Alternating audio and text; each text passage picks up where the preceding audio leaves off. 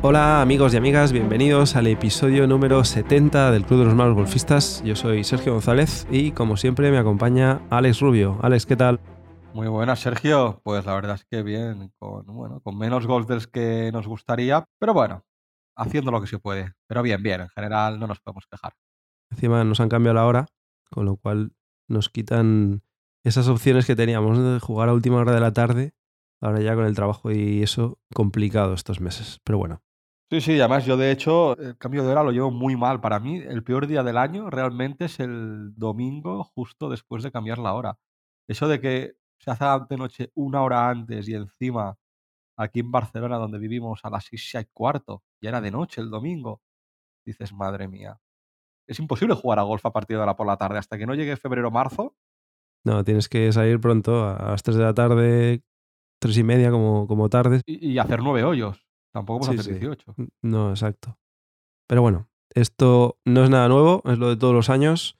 Estamos acostumbrados y bueno, tenemos que buscar alternativas, jugar fines de semana o los que tengan suerte, que hay muchos afortunados y seguro que algunos nos escuchan, pues pueden jugar entre semana, por la mañana y seguir disfrutando del golf. Ya nos tocará algún día, supongo que tendremos esa suerte también. Esperemos. Hoy lo que queremos es hacer un repaso a errores estratégicos que seguramente todos hemos cometido alguna vez. Yo, desde luego, cuando hacíamos el listado antes de empezar a grabar, yo estoy convencido de que todos los he hecho. Algunos más, algunos menos, pero he caído en la trampa de hacerlos todos. Y ya veréis que la mayoría son muy sencillos, simplemente tenerlos en cuenta, ¿no? Tú, yo y mucha gente, yo también. Seguro que los he cometido todos al final. Nadie nace sabiendo, ¿no? Entonces, de los errores se aprenden, ¿no? Eso es lo que dicen, ¿no? Pero bueno, vamos a ver durante el día de hoy algunos de esos errores estratégicos típicos que muchas veces, ahora, gente que nos estará escuchando dirá, no, si esto es muy obvio. Bueno, es muy obvio, pero a ver si sabemos aplicarlo bien, porque yo cosas que veo muy obvias, pero luego en el campo me caliento y no las aplico como debería. Claro, ese es el tema, ¿no? Y luego analizas la vuelta por la tarde o cuando has acabado en casa tranquilamente y dices, ostras, ¿y por qué he perdido golpes aquí? ¿Por qué he hecho eso, no? Sí, sí. Pero en el campo es que muchas veces no te das ni cuenta. Así que bueno, vamos a hacer un repaso porque además que es eso, nos permitirán, si los tenemos en cuenta, bajar golpes en la tarjeta y eso es lo que todos buscamos, ¿no? El primero, y esto hay mucha controversia, pero yo creo que en ocasiones es un error estratégico, el jugar siempre el driver, por defecto, ¿no? Y yo voy a poner una situación típica que yo creo que nos ha pasado a todos. Primer golpe del día, llegas al campo ya justo, no te da tiempo a calentar, seguramente llevas igual una semana o más sin haber cogido los palos, te plantas ahí en el tee del 1, ya no digo que estés nervioso, ¿no? Eso es lo de menos. Pero bueno, coges el driver porque por defecto todo el mundo lo coge y va, pegas el primer golpe en frío y haces un slice o un hook, la bola se te va a los árboles y ya te has metido en el primer lío nada más empezar. Muy típico, pero es que además te añadiría otra cosa más. Ya no es el primer hoyo, sino cualquier otro hoyo del campo. Tú vas a la salida, hay otros compañeros, tú coges un hierro 5, hierro 6, un híbrido, da igual. Y ves que los otros tres compañeros cogen el driver. ¿Qué hacemos a veces? Guardamos nuestro palo y coger el driver. ¿Pero por qué? Y yo lo he hecho, ¿eh? Te calientas y dices, si los demás lo han cogido y ven que pueden salir de driver, ¿por qué yo no puedo salir de driver? Pues hay muchas situaciones. Primero, lo que dices tú. Si estás frío, a lo mejor en el tee del 1. Confianza con el palo. Luego, ¿cuántos metros hacen tus compañeros de partida? A lo mejor es un hoyo estrecho donde tus compañeros con el driver hacen 150 metros y tú haces 230. Al tú hacer más distancia vas a tener más dispersión. O dos, tus compañeros hacen 230 metros, tú haces 180, pero resulta que a 170, 180 metros hay un bunker. Pues a lo mejor tus compañeros no tienen problemas en pasar el bunker, pero a ti te entran obstáculos en juego que a otros compañeros no le entran. Entonces, ¿por qué nos tenemos que fijar tanto en los palos que cogen los otros compañeros? Y yo soy el primero que lo hago, ¿eh? Sí, sí. Y luego depende también la confianza que tengas con el driver. Hay gente que tiene mucha confianza y coge muchas calles o deja la bola en juego con bastante regularidad. Y bueno, pues a lo mejor el driver es su palo, pero no todo el mundo. ¿eh? Y, yo, por ejemplo, me vienen a la cabeza ahora hoyos en los que gente que lo haya jugado dirán, pues este hoyo es de driver, por ejemplo, el hoyo 1 de Gaudí, ¿no? Que es un hoyo que no es estrecho precisamente, pero puedes jugar driver o puedes estratégicamente ir a buscar otra forma de jugarlo, ¿no? Es un par 4, mm, no muy largo, pero de uno no vas a llegar. Bueno, puedes jugar el driver, intentar acercarte, o jugar una madera o incluso un hierro un poco largo, asegurar el tiro de no ir al ciprés ese que hay en medio de la calle o los banques que hay detrás y tener un segundo golpe más largo, pero que mm, tranquilamente puedes llegar a green, ¿no? Si llevas días sin jugar, a lo mejor esa es la opción más inteligente, ¿no? Bueno, es un error que nos pasa a, todos seguramente, nos habrá pasado y seguimos cayendo en lo mismo. Yo, por ejemplo, el próximo día que juegue Costa Dorada, el hoyo 1 a lo mejor no salgo de driver. En vista del desastre que hice en la final del circuito de quinta, que la tiré a la derecha, tuve tres golpes para recuperar y volver la bola a calle, pues a lo mejor, habiendo aprendido eso, no juego driver en ese hoyo, ¿no? Cuando mucha gente lo juega, ¿eh? Pero bueno, hay que conocer un poco las limitaciones, hay que conocer también la confianza, porque muchas veces ya, cuando tienes el recuerdo de haber hecho ese hoyo mal, hombre, pues cambia la estrategia, ¿no? Puede ser que lo mejor sea hacer borrón y coger otro palo y decir, bueno, hoy lo voy a afrontar de otra forma, ¿no? Sí, sí, sí. Hay mil maneras de hacerlo. Precisamente yo estaba pensando también en la final de quinta, ¿no? En Costa Daurada, donde yo soy consciente que jugué driver en hoyos, quizá donde no eran hoyos de driver, porque nos hemos estudiado el campo y tal. Pero es que estaba tan confiado con el driver que me salió bien la jugada, pero me hubiera salido muy mal ese día, pues porque mira, me salió bien todo, ¿no? Pero sí que es cierto que precisamente el hoyo 1, yo ahí sí que considero un- más un hoyo de driver, ¿no? Pero eh, creo que es el handicap 2 del campo, que es el hoyo 5, que hace bajada, que realmente ahí si le pegas un buen hierro, una buena madera, la bola te rueda y te baja. Yo ahí dije, ahí no tengo que jugar driver, además siempre me voy a la derecha, tengo que droparme siempre. Y al final me calenté y cogí driver. No me salió mal el tema, pero bueno, eh, hay muchas veces que somos conscientes incluso que hay hoyos que no son de driver y que cogemos driver. Pues un día que no haya torneo, hay que probar el no jugar con driver, a ver qué situaciones nos encontramos en esos hoyos, porque a lo mejor muchas veces sacaremos mejores resultados en ese hoyo. Es cuestión de analizarlo. Así que nada, cuidado con el jugar siempre de driver porque no siempre es la mejor opción, aun sabiendo que puedes hacer más metros. Seguimos con el siguiente punto, que sería apuntar por defecto siempre al centro de la calle.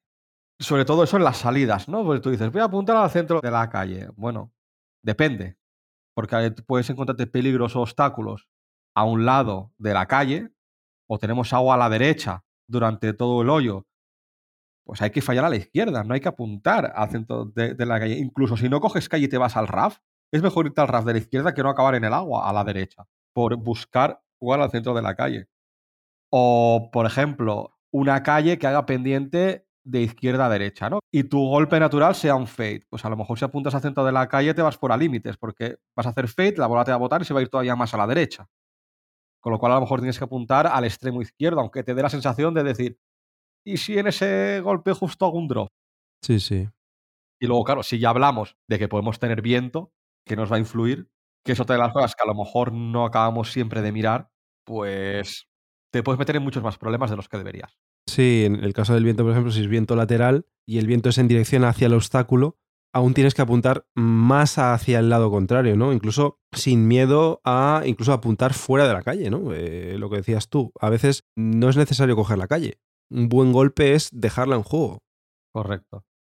Si la calle es muy estrecha, mientras esté en juego, a lo mejor tú te estás abriendo también para luego tener un segundo golpe a green con mejores garantías, ¿no? Pero muchas veces es eso, nos ponemos en perpendicular a cómo están las barras de salida, sin pensar mucho, apuntamos al centro y no tenemos en cuenta esos otros factores, ¿no? Por ejemplo, el que comentabas tú de eh, la caída que puede tener una calle hacia un lado o hacia otro, ¿no? Esto, por ejemplo, en Aru pasa mucho. Eh, depende de dónde bote la bola, una bola que aparentemente va al centro de la calle y es perfecta, puede quedarse totalmente injugable, ¿no? Entonces, pues siempre hay que tener en cuenta eso. No ir con el piloto automático de, bueno, yo tengo que ir ahí siempre, eh, a lo mejor no es el, el sitio adecuado. Luego, otro error estratégico que nos pasa mucho, el tema de escoger el palo pensando únicamente en dónde está la bandera, ¿no? Yo estoy ya en situación de approach o situación de chip y escojo el palo pensando en apuntar a bandera, cuando ya sabemos que ni siquiera los jugadores profesionales van buscando bandera todo el tiempo. De hecho, hay un gran porcentaje de tiros que intentan asegurar el fallo bueno, ¿no? Y esto repercute muchas veces en el motivo por el que nos quedamos cortos de green, ¿no? Porque vamos a buscar una bandera que está en el tercio anterior de green, bandera corta, por ejemplo, y nosotros pues queremos asegurar ese tiro, ir a bandera, en vez de lo lógico que sería ir por encima de bandera al centro de green, y nos quedamos cortos, ¿no? El objetivo siempre tiene que ser entrar en green. Ahí es donde bajamos sí o sí nuestras tarjetas, ¿no?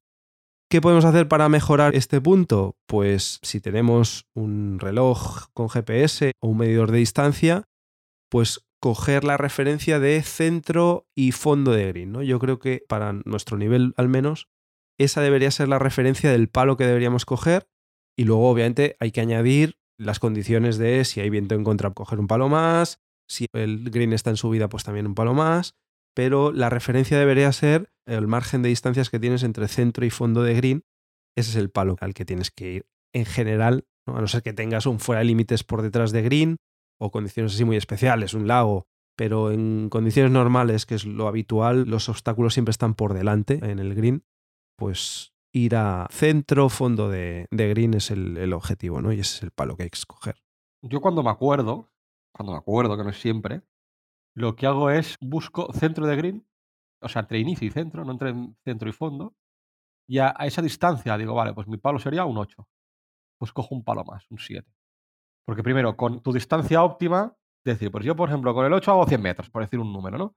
Esos 100 metros no puedo considerar que es mi mejor golpe con ese palo, pero tampoco que sea mi peor golpe. Una media, pues bueno, yo considero que si está bien pegado, no si está pegado de manera óptima, ¿eh? Si está bien pegado, hago 100 metros, ¿no? Pues sobre esos 100, decir, vale, mi bandera está 100, es un 8, pues cojo un 7. Si le pego muy bien, me pasaría a lo mejor 15 metros. Si le pego bien, a lo mejor me paso 8 metros. Si es un campo que yo conozco y sé que los greens son suficientemente alargados o grandes para no pasarme, cojo un palo más. Siempre que me acuerdo, ¿eh? Ya tiene sentido, ¿eh? Porque normalmente los greens de profundidad al menos 20 metros tienen, ¿no? Con lo cual ahí son como dos palos. No llega quizá, pero palo y medio, dos palos, de un extremo al otro en, profundidad, ¿no? Con lo cual, pues es un poco lo que, lo que dices tú, ¿no? Viéndolo de otra forma, pero básicamente es lo mismo. Sí, sí, tiene todo el sentido. De hecho, últimamente estoy haciendo eso y la cosa me está yendo bastante bien. Evidentemente, siempre hay que tener en cuenta las subidas, las bajadas, el viento, etcétera, etcétera, ¿no? Pero una vez ya tienes todo eso en mente y dices, vale, mi palo es este, a eso le sumo uno. Y de hecho, en la final de quinta lo hice y la verdad es que me fue muy, muy bien. ¿eh? Gran truco. Tiene todo el sentido, vamos. Sí, porque además, si fuéramos single digit, pues tú dices, pues si yo sé que con 100 metros eh, necesito un, un 8, pues yo cojo ese palo, porque sé que a lo mejor 8 de cada 10 veces le voy a pegar haciendo esa distancia. Pero para handicaps altos como nosotros no es el caso. Tenemos mucha menos consistencia. Te puede ser un buen tiro, pero lo lógico es que no te salga un tiro óptimo. Con lo cual vas a perder metros porque tu tiro no va a ser óptimo. Pues bueno, le sumo un palo más e intento contrarrestar esa falta de consistencia. Claro. Es una buena forma de hacerlo y seguro que haciéndolo así reducimos mucho el porcentaje de golpes que nos quedamos cortos desde green, que al final es un porcentaje bastante alto. Seguimos. Siguiente punto sería un punto interesante. Machacar tu palo más largo cuando sabes que no cubres la distancia. Es decir, si tú tienes un palo X y sabes que con ese palo haces 160 metros y estás a 180, 185, dices, bueno, le aprieto un poco más para ver si consigo pegarle de coña y con esa fuerza o con esa velocidad que he aumentado en mi swing, pues a ver si consigo ese plus de metros, ¿no?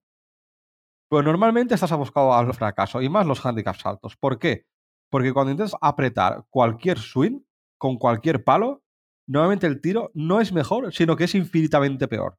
Con lo cual, en vez de hacer tus 160 o incluso conseguir esos 20 extras, no solo no consigues esos 20 extras, sino que a lo mejor haces 80 metros. Sí, porque seguramente toda la mecánica del swing, al mentalmente pensar que vas a tener que apretar más de lo normal, ya vas a ir mucho más tenso, más rígido, ¿no? Lo hemos hablado muchas veces. El ir relajado hace que tengas mucha más velocidad de swing y el impacto sea mucho mejor. Con lo cual estás consiguiendo lo contrario, ¿no? El ir a apretar los dientes lo que decías tú, condenado al fracaso. No es una buena estrategia. Y ya no solo distancia, sino que te vayas fuera de límites, ¿sabes? O que te vayas a un obstáculo de agua, por ejemplo. Claro, sí, sí. Así que lo que toca es sacar la calculadora y decir, bueno, pues ya que no llego, pues la distancia que tengo por cubrir, ¿cómo la divido? hago un porcentaje mayor en el primer golpe por si acaso no es bueno para luego tener tiempo de recuperar o tengo algún obstáculo entre medio que me pueda entrar en juego y a lo mejor es mejor volarlo. Bueno, ahí ya depende de la situación, ¿no? Pero toca sacar la calculadora y ver en qué distancias divides tus próximos golpes, ¿no? Teniendo en cuenta también que cuanto más corto es el palo, menos dispersión lateral tendrás y es más fácil que consigas ir donde quieres, ¿no? Luego, otro problema que nos encontramos muchas veces, ¿no? Hemos tenido un hoyo malo, estamos buscando el objetivo que sea, bajar de 100, bajar de 90, jugar al par, y hemos hecho un doble bogey, por ejemplo, o un triple bogey, y decimos, vale, pero es que para bajar de 100 necesito ahora este hoyo hacer un par. Pues me pongo como un loco a buscar ese objetivo jugando de manera mucho más agresiva de lo que debería y por tanto jugar sin control. ¿Y qué voy a conseguir con eso? Pues que un bache que debería haber durado un hoyo, porque hoyos malos vamos a hacer todos siempre, y hay tiempo durante la vuelta para recuperarlo, pues al final ese valle, ese momento chungo, va a durar dos, tres hoyos o a lo mejor ya no recuperamos, ¿no? Eso es un error estratégico muy importante y que nos pasa a todos. Nos enfrascamos, venimos a lo mejor muy contentos, hemos hecho tres, cuatro hoyos buenos, caemos en un hoyo y ya estamos otra vez, ¿no? En la misma situación que en rondas anteriores, que sabemos que acabaron mal y volvemos a meternos otra vez en un lío que no deberíamos, sino que deberíamos haber respirado y haber dicho, bueno, esto ha sido un pequeño problema que he tenido, pero que no tiene que condicionar mis hoyos posteriores. ¿no? Es fácil decirlo, pero difícil hacerlo y supongo que el hecho de repasarlo en esta lista, ¿no? Pues nos tiene que quedar como algo en la memoria, en la retina y decir, oye, no tengo que tropezar otra vez en esta piedra, ¿no? De buscar como un loco el recuperar en la tarjeta lo más rápido posible ese hoyo malo que he hecho. Yo para mí es lo más complicado, pero a la vez si se consigue lo más efectivo. Es decir, si tú, independientemente del resultado, ya sea bueno o malo, ya no solo hablo de resultados malos en un hoyo, ¿eh? de un resultado bueno, consigues aparcarlo y centrarte en el hoyo siguiente, porque tú puedes decir, bueno, el hoyo ha sido bueno, me relajo y la puedo liar, ¿no? O el hoyo ha sido bueno, me relajo y juego mucho mejor. No, no. Siempre hay que estar un poco en tensión, ¿no? Pero que esa tensión no afecte de manera negativa. Yo lo que intento ahora es aparcar el hoyo anterior, ya sea bueno o sea malo y me centro en el hoyo siguiente como si fuera el primero, independientemente del resultado.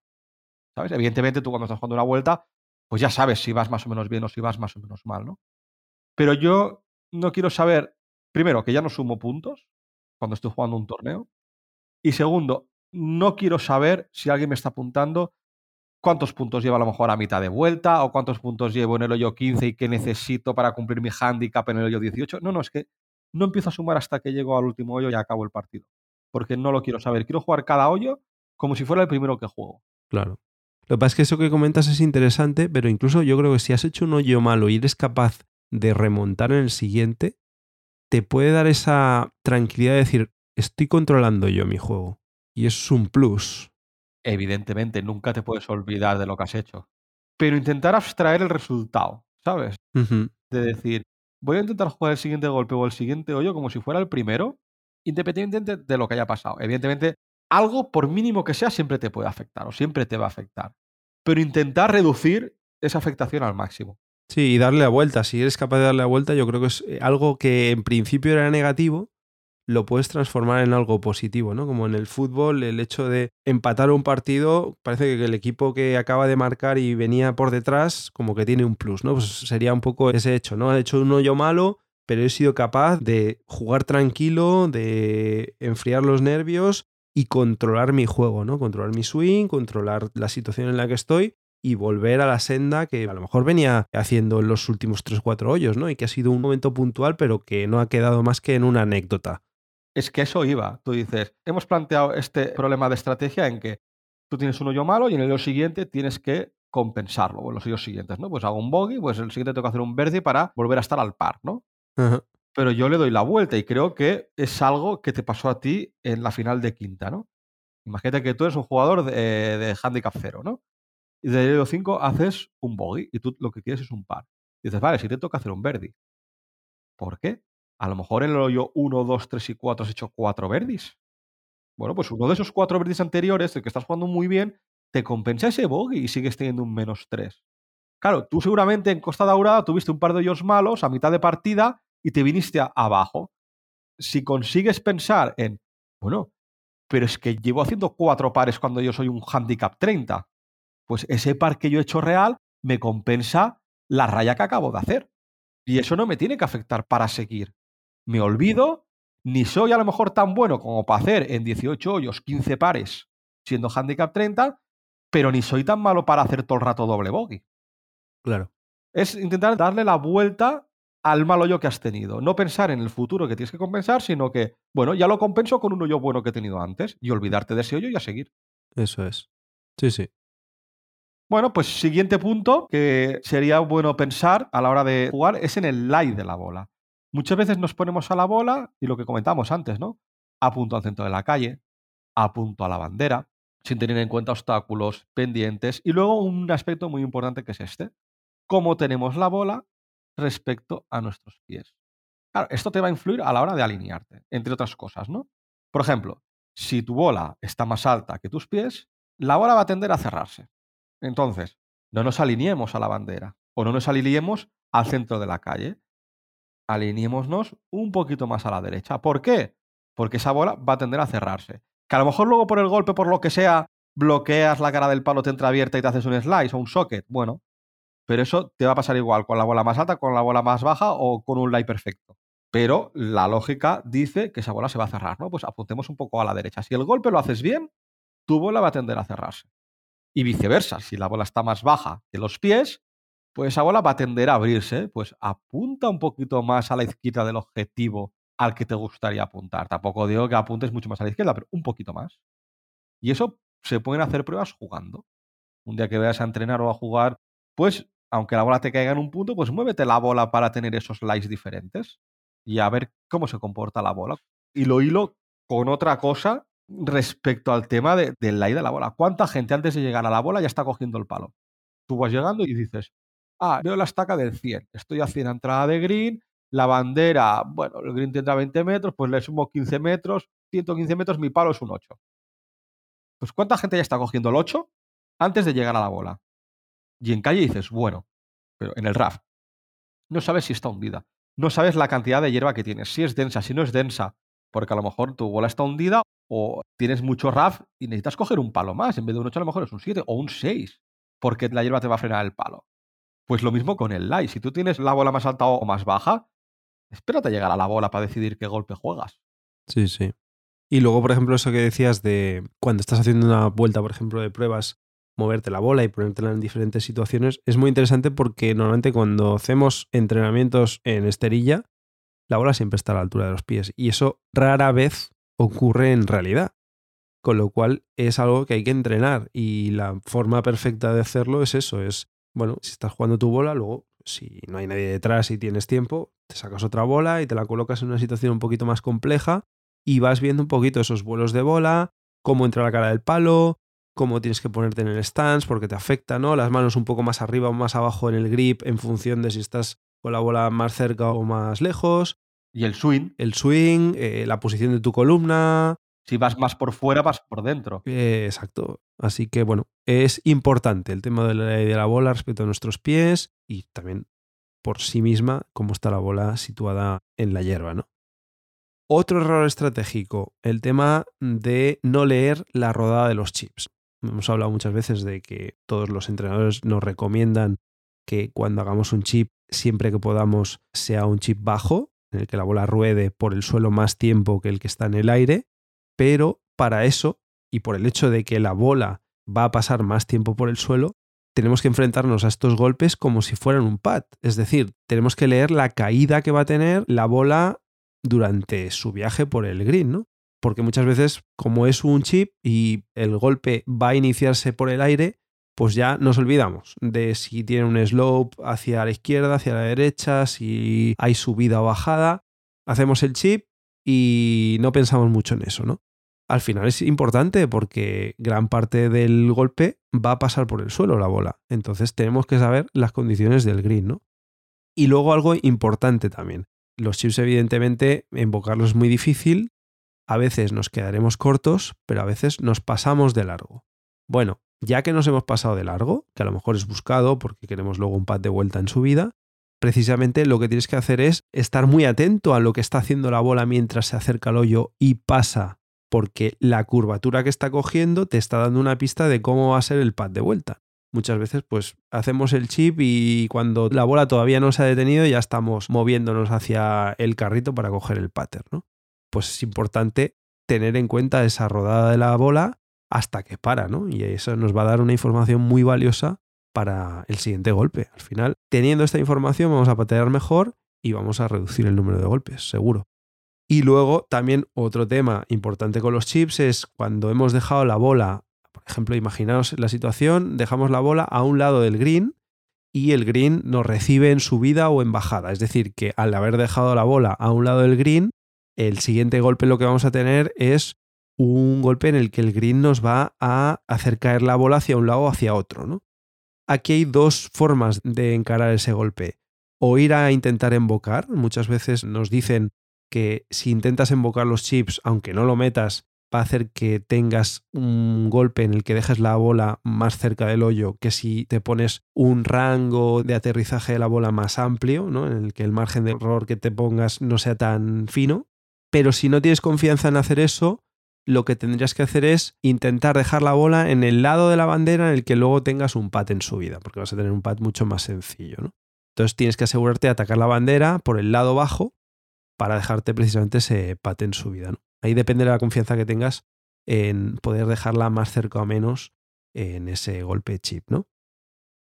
Bueno, siguiente aspecto sería, y esto es curioso, ¿eh?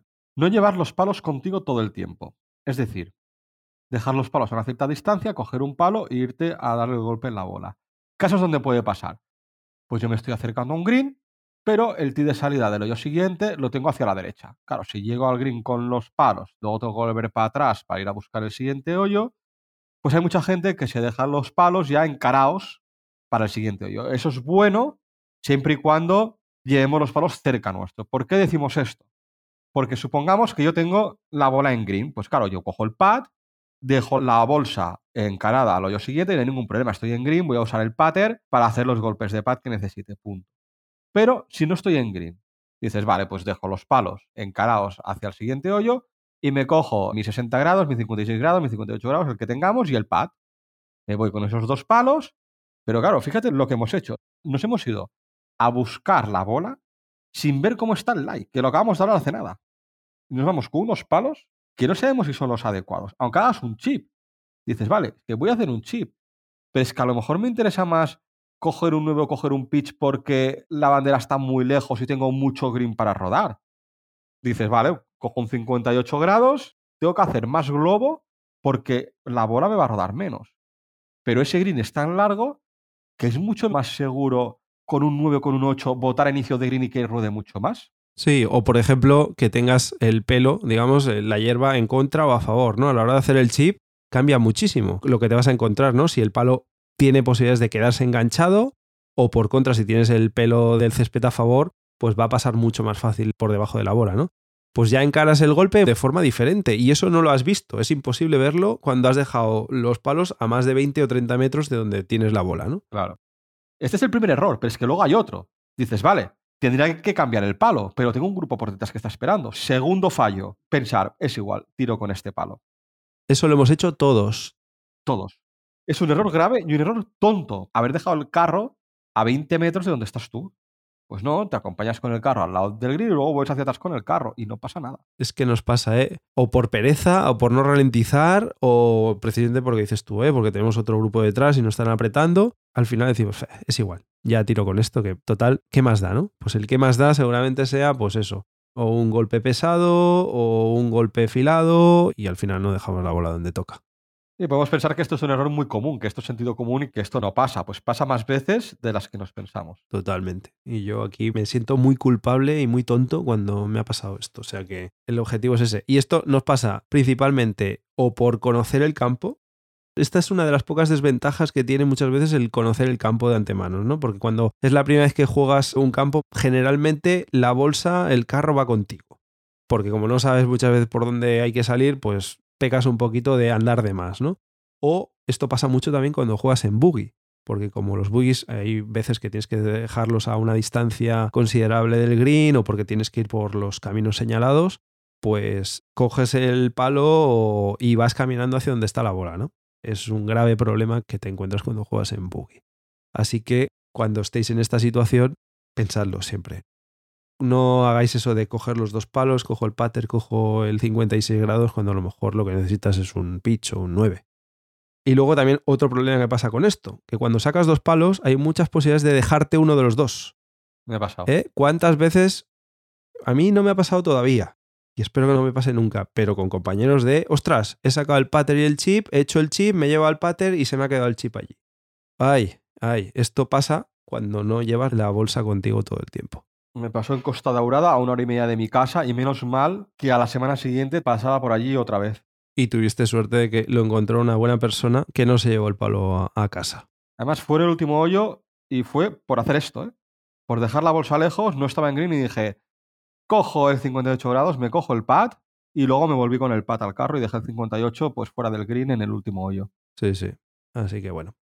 Otro error estratégico, no hacer caso de los handicaps de hoyo. Eh, muchas veces no nos fijamos, nos fijamos el número de hoyos, si es un par 3, 4 5 y a lo mejor la distancia. Pero no nos fijamos en un numerito que es el Stroke Index, que para los que no lo sepan indica la dificultad del hoyo respecto a los otros 17 del campo. Cuando estás jugando un hoyo, si tiene un Stroke Index de, por ejemplo, 2, es el segundo hoyo más difícil del campo, ¿no?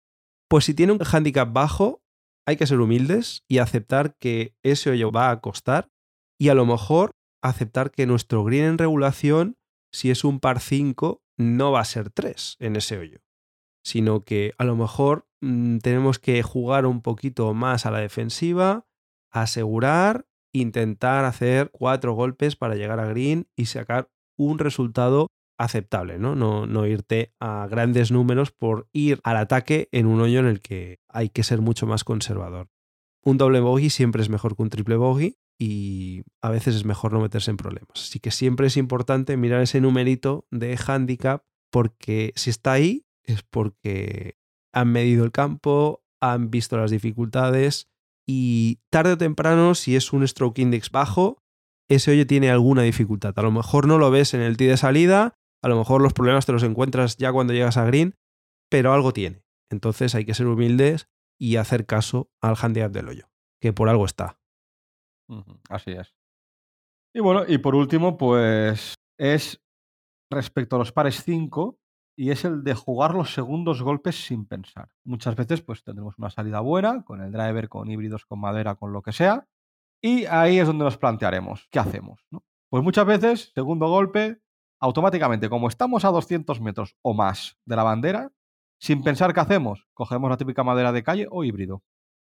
¿Para qué? Para acercarnos todo lo posible. Vale, ok, está bien, pero uno, ¿has mirado los obstáculos que tienes? Dos, con el palo que coges, si le pegas bien, ¿a dónde te puedes quedar? ¿Te puedes quedar a lo mejor a 30 metros, que a lo mejor te queda un golpe que no tienes confianza para llegar a green? ¿O te quedas a 100 metros, pero ahí tienes obstáculos? Claro, debemos pensar más y no solo pensar el decir, voy a acercarme todo lo que pueda y ya en el siguiente golpe ya veré los problemas que hay las amenazas que tengo y a ver cómo lo resuelvo, ¿no? Y a cruzar los dedos que me salga un buen golpe. Bueno, habrá veces que te saldrá bien, habrá otras que no. Que te verás en problemas, tiras al agua, tiras a un bunker y del bunker estarás dos o tres golpes para salir. Entonces a veces es mejor hacer menos distancia, que luego te quede un golpe de 120, 130 metros. No tienes por qué coger un híbrido de segundo golpe. A lo mejor puedes coger un 7 y un pitch o un 7 y un 9. Y no pasa nada. Y cada uno tiene sus distancias y da igual llegar a green de 3 cogiendo driver, híbrido y un 60 grados que cogiendo driver 7 y 9. Y a lo mejor el del driver 7 y 9 han sido golpes menos peligrosos en cuanto a riesgo de meterse en problemas que driver, madera y un 60 grados. Porque eso significa que te has quedado a lo mejor a 40 metros del green con dos golpes, que sí que te ha salido bien. Pero no siempre te va a salir bien. Sí, sí, está claro. Además es que es eso, ¿eh? antes de hacer el segundo golpe, esa estrategia te condiciona no solo ese golpe, sino el siguiente. Entonces es importante pensártelo bien, porque además, lo que decíamos antes, cuanto más largo es el palo que coges en el segundo golpe, más dispersión lateral vas a tener y más posibilidades tienes de meterte en problemas, ¿no? Así que es muy importante ese segundo golpe, que parece que es un golpe sencillo, ¿no? Porque no es el tee de salida, todavía no tienes que tener esa finura de intentar meterla en green, y parece que es un golpe como para rellenar, es importante tenerlo en cuenta y pensar muy bien lo que vas a hacer porque te va a condicionar el resto del hoyo, ¿no? Y en un par 5, los que somos handicaps altos, es muy fácil irte a 8 golpes. Y con 8 golpes ya la has liado. Ya una porción de la tarjeta ya te la has comido. Así que es mucho más inteligente hacer lo que ha dicho Alex. Y yo aquí muchas veces me ha pasado esto, ¿eh? en pares 5, de haber hecho. Además, es lo que decías tú antes, ¿eh? sobre todo pasa cuando haces un buen golpe de salida, que dices, ostras, aquí este es mi momento, ¿no? Te vienes arriba, te envalentonas y muchas veces acabas fastidiando un hoyo que había empezado muy bien y que tenías todas las papeletas para hacerlo bien y sin embargo, por no pensar, por no calmarte y buscar una situación cómoda para ti, acabas realmente fastidiando un hoyo que, podría haber salido mucho mejor. ¿no? Y es que además este error engloba a otros, ¿no? Tú dices, estoy a 200 o 200 y pico metros. Pues me cojo mi madera, que sé que no llego y la intento apretar. Pues ya sale otro error. El aire de la bola, seguramente a lo mejor te da igual si estás en RAF, si la bola está más hundida, menos hundida, si estás en calle. Tú coges la madera para avanzar todo lo que puedas. Claro, aquí te afectan muchos más factores de los que hemos visto. Claro que sí. Así que bueno, hemos repasado eso, 10 errores estratégicos. La mayoría de ellos, si no todos, nos habrán ocurrido alguna vez. Muchos de ellos nos volverán a ocurrir, porque ya sabemos que tropezamos siempre con la misma piedra. Pero bueno, yo creo que el hecho de hacer este ejercicio de repasarlos nos vendrá bien y seguramente nos ayude. Os queríamos agradecer que estamos teniendo una gran acogida, cada vez somos más suscriptores del Club de los Malos Golfistas, cada vez nos escucha más gente Estamos muy contentos porque estamos liderando los rankings y cada vez estamos ahí como atrapando a más gente. A todos los que nos acaban de descubrir, pues bienvenidos al Club de los Malos Golfistas. Los que nos siguen desde hace tiempo, pues muchísimas gracias por vuestra fidelidad.